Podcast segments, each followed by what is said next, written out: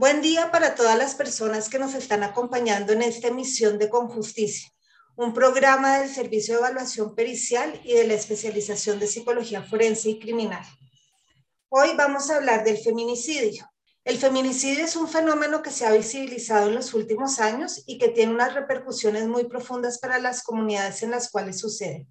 Muchos países de Latinoamérica han incluso añadido tipos penales a sus códigos con el fin de prevenir y castigar de forma ejemplar estos delitos, de los cuales hoy hablaremos con nuestra invitada Carolina López. Carolina es historiadora de la Universidad del Rosario y está terminando un magíster en estudios de género de la Universidad Nacional. Tiene experiencia en consultoría e investigación sobre violencia contra la mujer y ha coordinado equipos de investigación orientados a la recolección, tratamiento y análisis de datos cualitativos y cuantitativos, especialmente los relacionados con sentencias y fuentes abiertas. Actualmente investiga sobre feminicidio a partir de la aplicación de las normas por parte de los operadores de justicia en Colombia y es fundadora y la directora ejecutiva de la Fundación Ingeniería Jurídica, la cual cuenta con su propio sello editorial con, con obras reconocidas y premiadas a nivel nacional. Carolina, ¿cómo estás? Buen día, ¿cómo están? Bueno, entonces la primera pregunta es, ¿qué es el feminicidio? Bueno, pues el feminicidio es un asesinato por el hecho de ser mujer. El feminicidio suele ser el final de un continuo de violencias contra las mujeres y se considera la expresión extrema de violencia contra una mujer. La, la Oficina de ONU Mujeres en Colombia mm, ha definido los feminicidios, los clasifica en cuatro tipos, según la relación de la víctima y el victimario. Normalmente, pues ellos eh, clasifican el feminicidio que sucede entre, las, entre la pareja íntima, luego el feminicidio entre familiares, el feminicidio entre otros conocidos y el feminicidio entre extraños. Este tipo de casos suelen suceder en espacios privados como la, la vivienda, el vehículo familiar, entre otros, o en lugares públicos como discotecas, moteles, escuelas. Y normalmente este tipo de, sucesos pues pasan más bien en el marco de la presencia de los menores de edad o algunos familiares. Este, Carolina, ¿qué quiere decir la condición de ser mujer en este contexto? Bueno, eh, la condición de ser mujer hace referencia eh, a las relaciones de subordinación y dominio en el que nos encontramos frente a los hombres. Se trata de un desequilibrio de poder que impacta la libertad, eh, la salud, la autonomía y la seguridad de mujeres y niñas en el mundo y pone totalmente nuestra vida en riesgo. En estos casos, bueno, en nuestra sociedad, ser mujer implica para algunos hombres un sentido de posesión sobre la vida y las decisiones de las mujeres por lo tanto, en nuestra condición de ser mujeres, eso nos hace vulnerables al maltrato, a la agresión sexual, mm, a discriminación laboral. En algunos casos limita el acceso de los recursos económicos, el acceso al trabajo también, el derecho a la educación, así como el derecho a decidir sobre nuestra sexualidad, la reproducción y lo que hacemos con nuestros cuerpos. Mm, la Oficina de Naciones Unidas en la Declaración sobre la Eliminación de la Violencia contra la Mujer ha incluido daños como los daños físicos, sexuales, psicológicos, así como conductas eh, como las amenazas, la coacción y la privación de la libertad para las mujeres. Okay. ¿Cuál crees tú en tu experiencia que es el impacto eh, que tiene el feminicidio en la sociedad y más específicamente, digamos, como en las comunidades donde está sucediendo?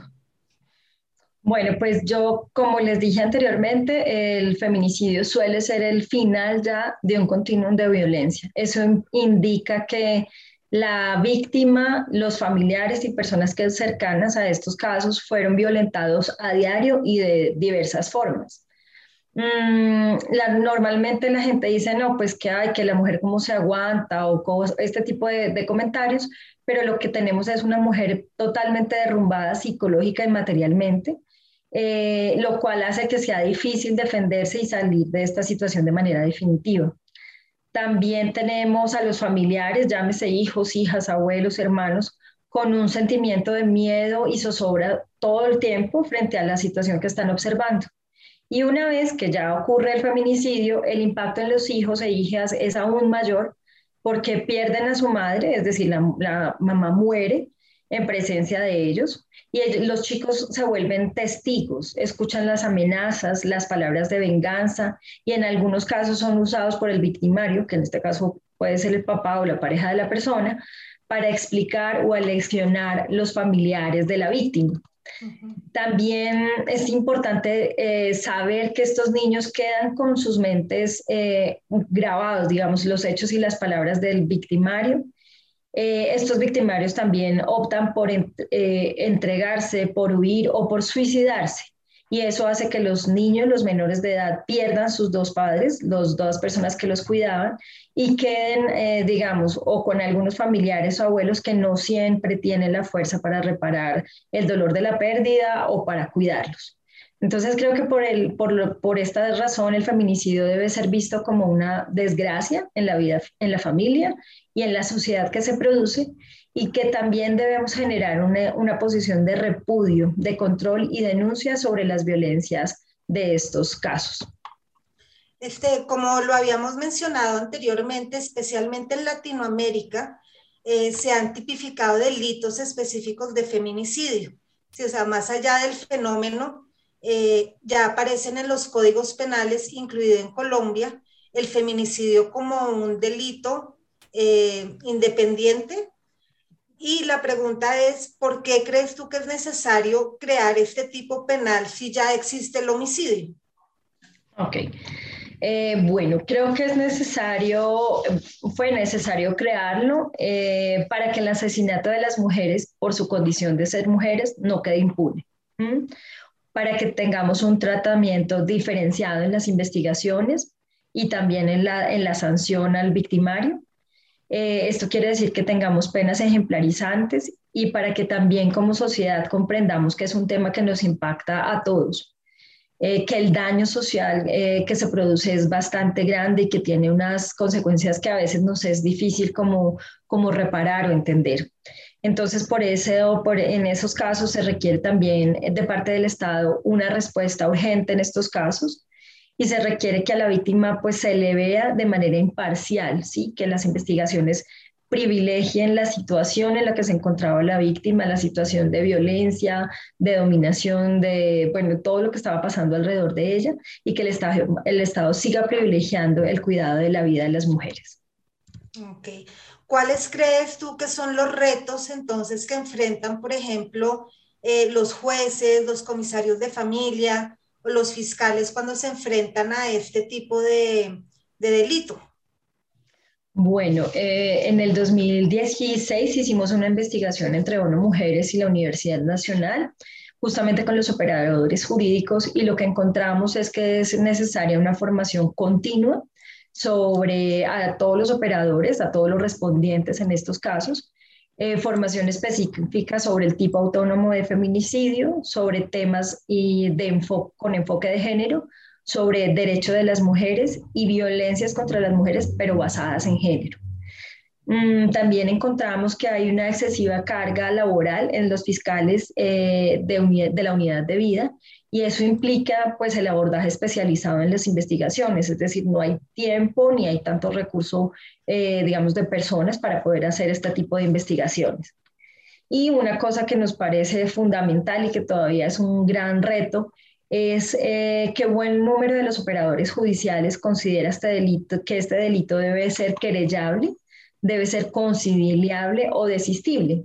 Eh, esto porque congestiona el sistema judicial. Entonces eso nos pone en unos aprietos importantes.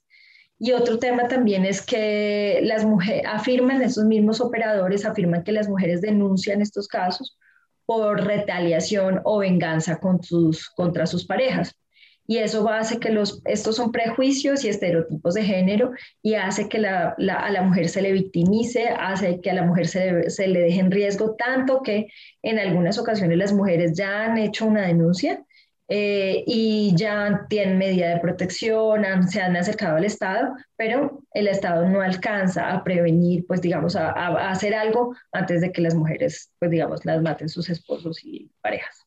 Ok, este, ya que mencionas el tema de prevención, ¿qué crees tú que podríamos hacer a nivel de prevención primaria o incluso secundaria para tratar de bajar no solo la incidencia de feminicidios, sino de la violencia basada en género en, en general, ¿no? porque ya como tú decías, el feminicidio es la expresión última eh, de esta violencia. Entonces, ¿qué podemos hacer en términos de prevención? Mm, yo creo que nosotros eh, debemos aplicarnos en la educación, ¿sí? Debemos aplicarnos en la educación emocional en edades, en edades muy tempranas, es decir, desde casa eh, y en los colegios. Es necesario que, digamos, hagamos unas campañas y seamos muy conscientes de lo que estamos hablando sobre las mujeres y los hombres, sobre esos estereotipos, que, que los hombres las mujeres son débiles, los hombres son fuertes, ir corrigiendo una cantidad de, de pues digamos, de, estereotipos con los que los, los, niños van creciendo, que primero porque necesitamos que las mujeres no sean vistas más como una posesión de los hombres. Literalmente estos casos de feminicidio suceden es cuando las mujeres se cansan de la violencia o se cansan de la pareja que tienen y deciden hacer un cambio sobre su vida. Entonces es muy importante concientizar a los hombres quizás que no somos, eh, digamos, su posesión y que podemos tomar decisiones distintas en nuestra vida. Mm, a nivel de prevención también es importante, bueno, tenemos que hacer mucho trabajo, mucho trabajo con, las, con los primeros respondientes en estos casos porque todavía sigue siendo un tema que en las comisarías de familia ah, se, se, desatiende. Eh, se espera que ya no peleen más, que hagan acuerdos y que pues digamos como que no, no, no estén en la agenda de ellos, pero creo que tanto en el Estado como en, las, en los hogares necesitamos hacer bastantes cosas para prevenir este tipo de casos.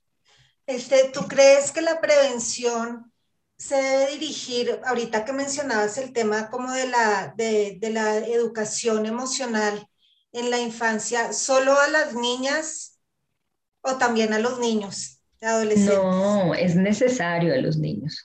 Es necesario eh, que nos, nos, centralicemos a veces, creo yo que es más, que es puntual sobre los, los niños, los jóvenes y los hombres, ¿cierto?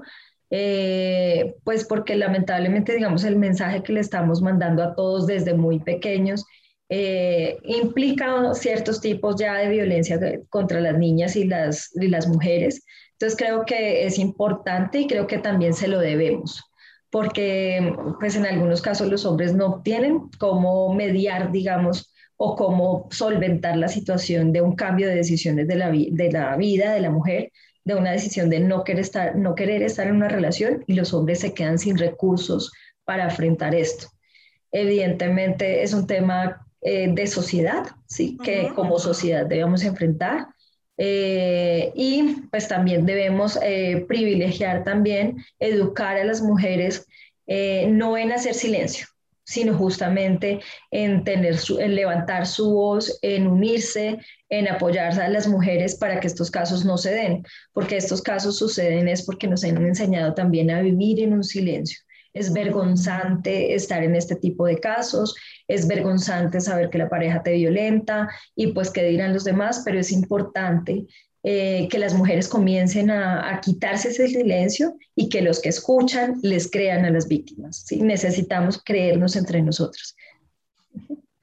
Muchísimas gracias, eh, doctora Carolina. Creo que después de, escuchar a, después de escucharte, podemos concluir que en Colombia el feminicidio es un fenómeno que tiene un impacto muy grande no solo en las víctimas directas, digamos, pues obviamente en la mujer que es asesinada y en sus hijos, sino también a nivel sociedad.